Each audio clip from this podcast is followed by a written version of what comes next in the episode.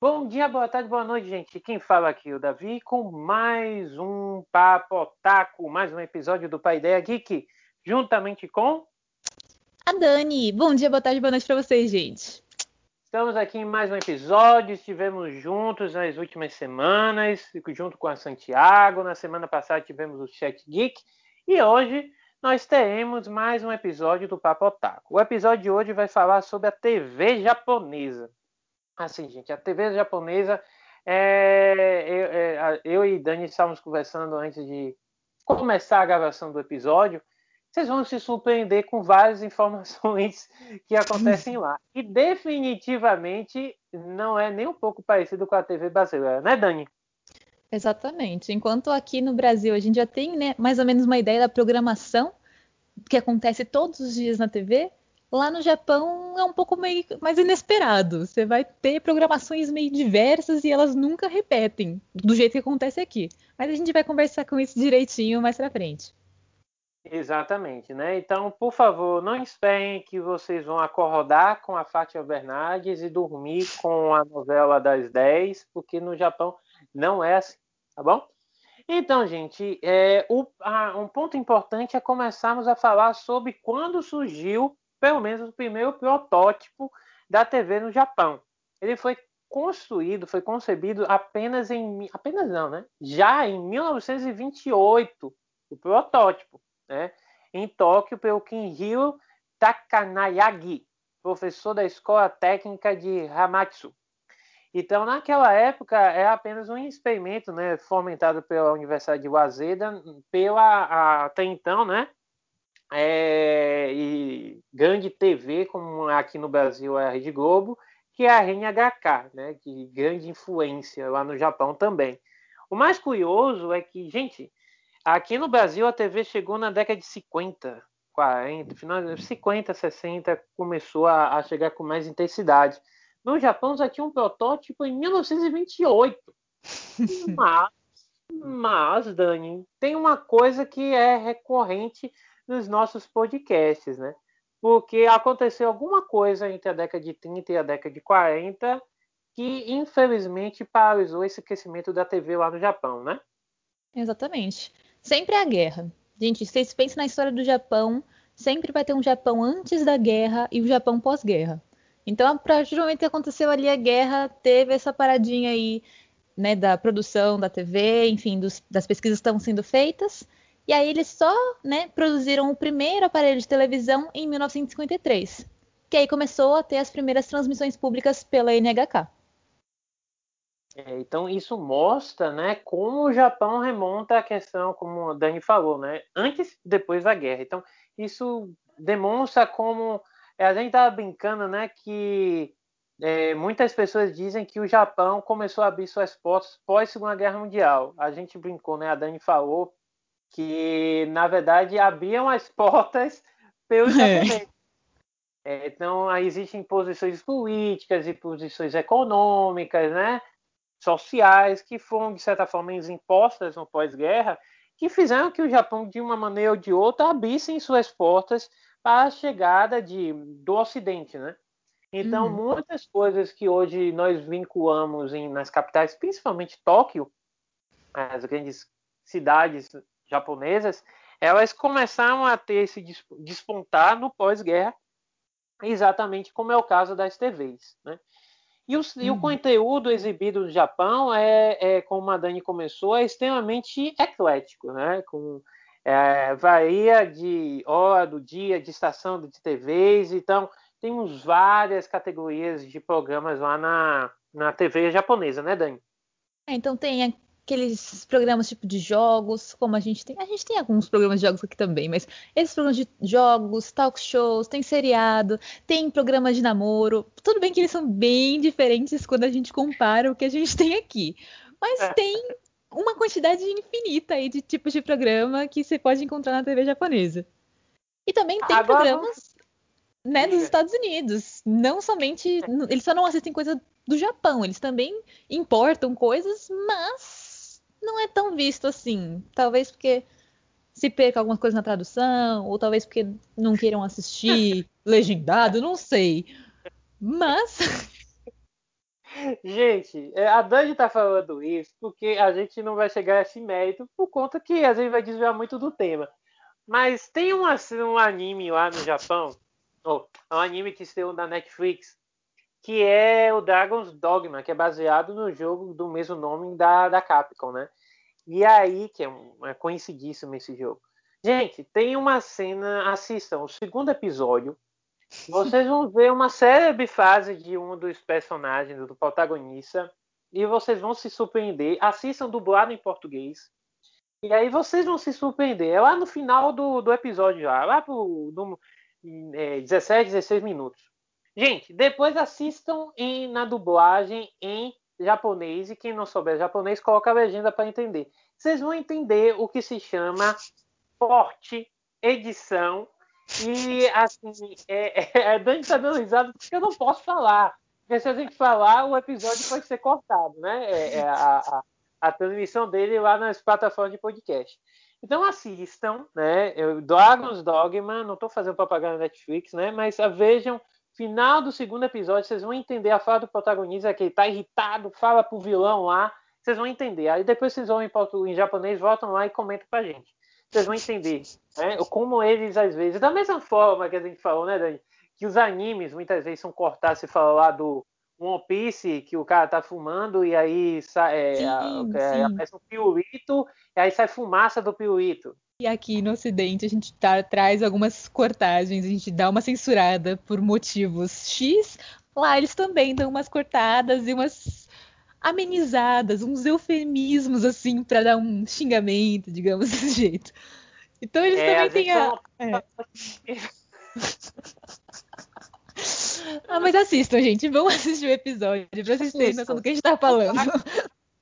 Vamos pular, senão daqui a pouco a gente vai falar o que é a frase e a gente se, vai se arrombar com isso aqui. Então vamos já quieto.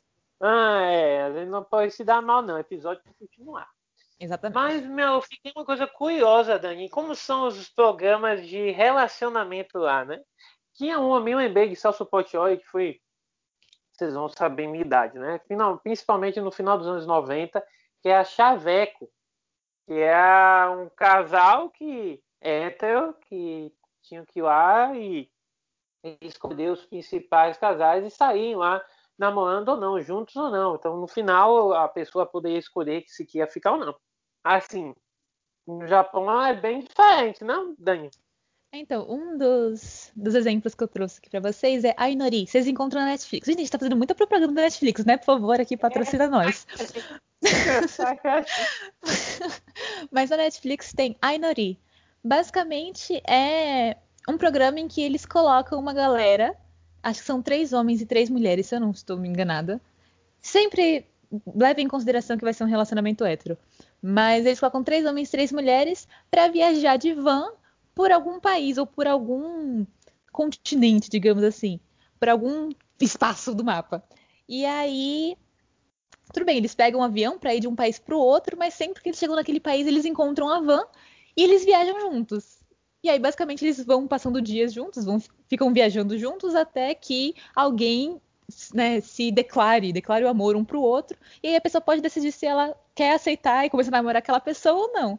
E isso são coisas que acontecem, tipo, uma, duas semanas. Então, você, sei lá, uma semana, duas semanas você tá com aquela pessoa, a pessoa vai lá, se, ela se confessa, aí você fala, ah, beleza, gostei de você, vocês ficam juntos, ou você fala, não, não, quero continuar minha viagem, aí a pessoa vai embora e entra outra pessoa no lugar. Então sempre vai rodando os, as pessoas que estão participando do programa e eles tentam encontrar o amor a partir de uma viagem por países, por um continente. O que eu assisti era na Ásia. Então eles passavam por vários países viajando de Kombi tentando procurar o amor. Gente, eu tô vendo a coisa, eu tô vendo a quando o Dan tá falando, eu fui pesquisar, né, para trazer informação. As, é a temporada de 2018, né, essa, a primeira temporada. É da África? É, da Ásia. Viagem é, tem, tem um... Anoi, Love Van, a viagem pela Ásia. E aí ele tem um que é de 2018, que é a primeira temporada, e a segunda, ela é atual, acho. Tem a Ásia, eu acho que na Netflix tem o da África também, e tem uns anteriores à Netflix, que tem, não sei quantas temporadas tem, é mais antigo. dizer, eles começam a, a Van do Amor inicia a viagem no Vietnã. Aí tem aqui, Sete desconhecidos embarcam em uma van cor-de-rosa para viajar pra, pela Ásia e voltar namorando ao Japão. E aí são 20. São 22 episódios. São 22 episódios. Assim, é, é, a gente dá risada, mas deixa eu te dizer uma coisa sincera. Eu prefiro que tenha um, um, um programa desse, né? Do que muitos programas que a gente é, assistiu e assiste ainda, né? Eu, eu, eu, eu, assim, na minha infância, é, um, é uma coisa muito vergonhosas, né?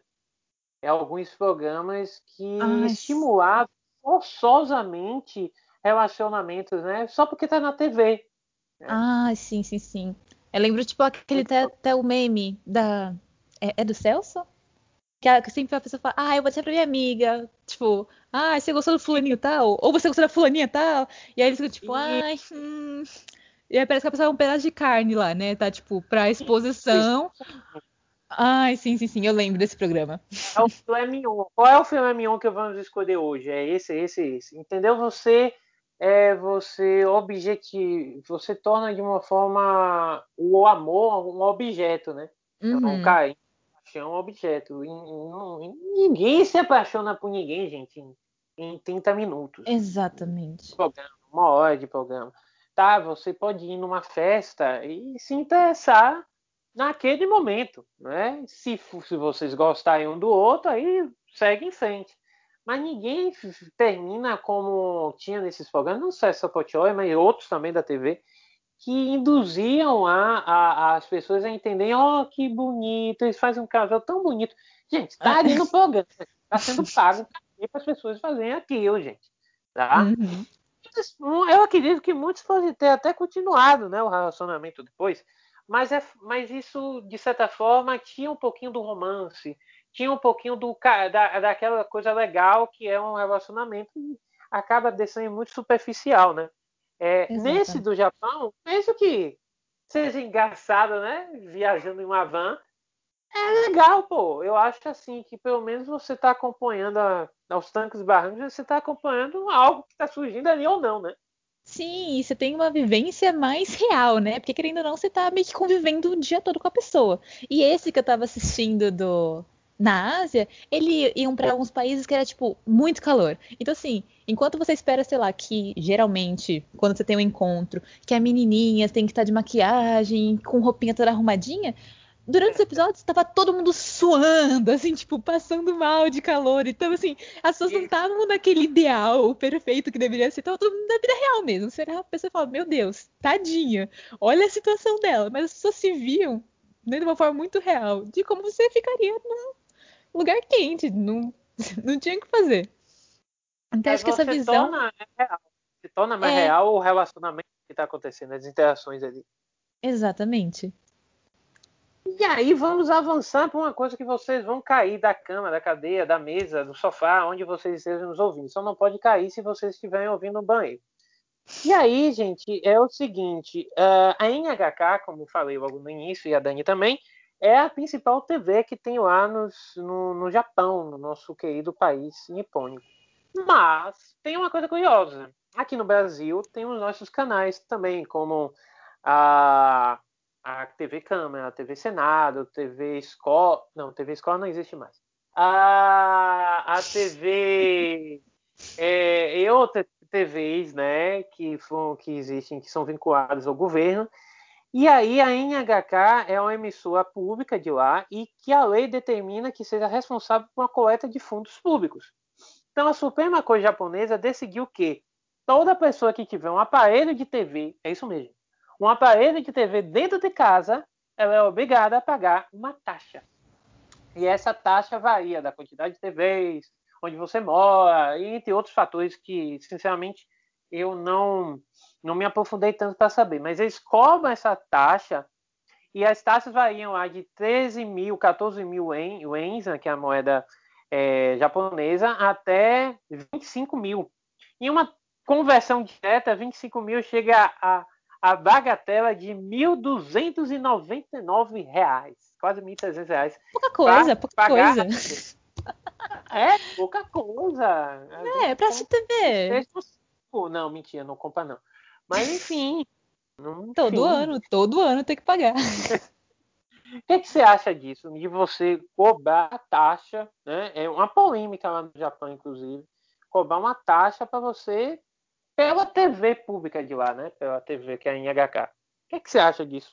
Gente, eu acho que com o tempo as pessoas. É porque, a não ser que a pessoa goste muito de TV. Mas com o jeito que as coisas estão mudando, que as pessoas estão usando ainda mais o computador, enfim, assistindo o YouTube, assistindo coisa na Twitch.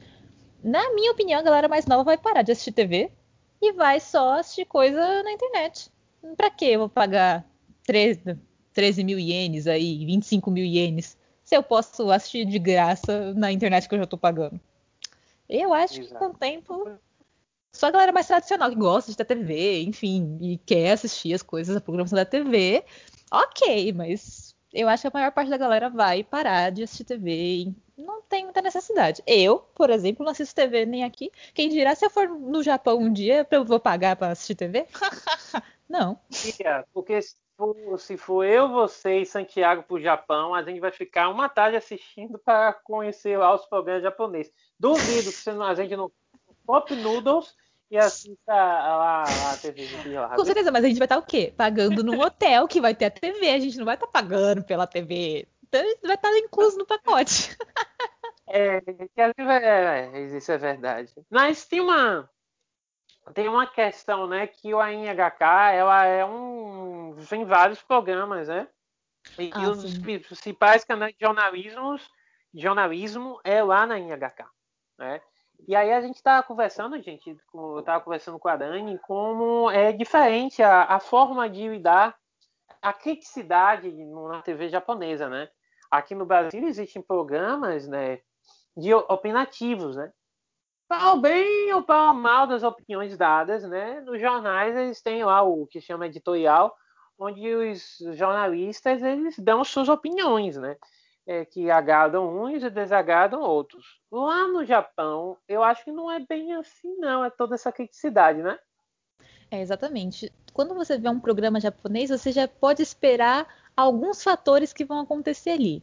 Sempre vai ter uma linguagem bem superficial da situação, então sempre acontecer alguma coisa, a pessoa vai estar tá elogiando aquilo. Por exemplo, tem um programa de culinária e aí a pessoa te ofereceu uma batata. Batata normal, não é uma batata gratinada, é uma batatinha, tá lá. Não é uma super batata, né? Batata suprema com cheddar e bacon, não, batata. Normal você come aquela batata, a pessoa que está comendo tem que falar que aquilo é, nossa, como é gostoso. Nossa, a cor dessa batata, ela é assim, que amarela que ela é. Você tem que usar uma linguagem super né, superficial. Então, a, a, o sentimento das coisas é meio superficial, porque você não pode falar mal. Por exemplo, se eu não gostasse de batata, eu teria que comer a batata e falar que ela é boa. Mesmo que eu não goste. Então, assim, as coisas ficam muito superficiais. Eles colocam na, na tela muitos. É meio que uma poluição visual pro que a gente está acostumado. Então, tem muita letra escrita. Eles colocam muitos sons onomatopeias que a gente falou, né? Lembra quem viu lá curiosidades da língua japonesa, uso de onomatopeias, tal, tal. Enfim, eles usam muito onomatopeia. Então, se alguém, né, colocou a batata na boca, vai ter um som no fundo de tipo, nham, nham, nham, sei lá, de mastigação. E aí vai ter a pessoa falou que aquilo é delicioso, vai ter um barulho da audiência batendo palma. Então, assim, não tem uma crítica. Eles sempre tentam fazer com que tudo seja positivo e meio que utópico. Então. É... É, a, é a propaganda que tenta cativar pelo excesso, né? A, é, sabe, a, é, eu e a Santiago, né? Iremos é, esse episódio, né? Vai nesse nessa semana, é, eu e a Santiago iremos falar um pouquinho sobre marketing e propaganda na TV brasileira. Lá vamos falar mais disso da, da, da influência, né? E eu me lembro, né? Tá dando um spoiler já que é aquela propaganda do coma batom. Ai, eu lembro. Coma batom, é?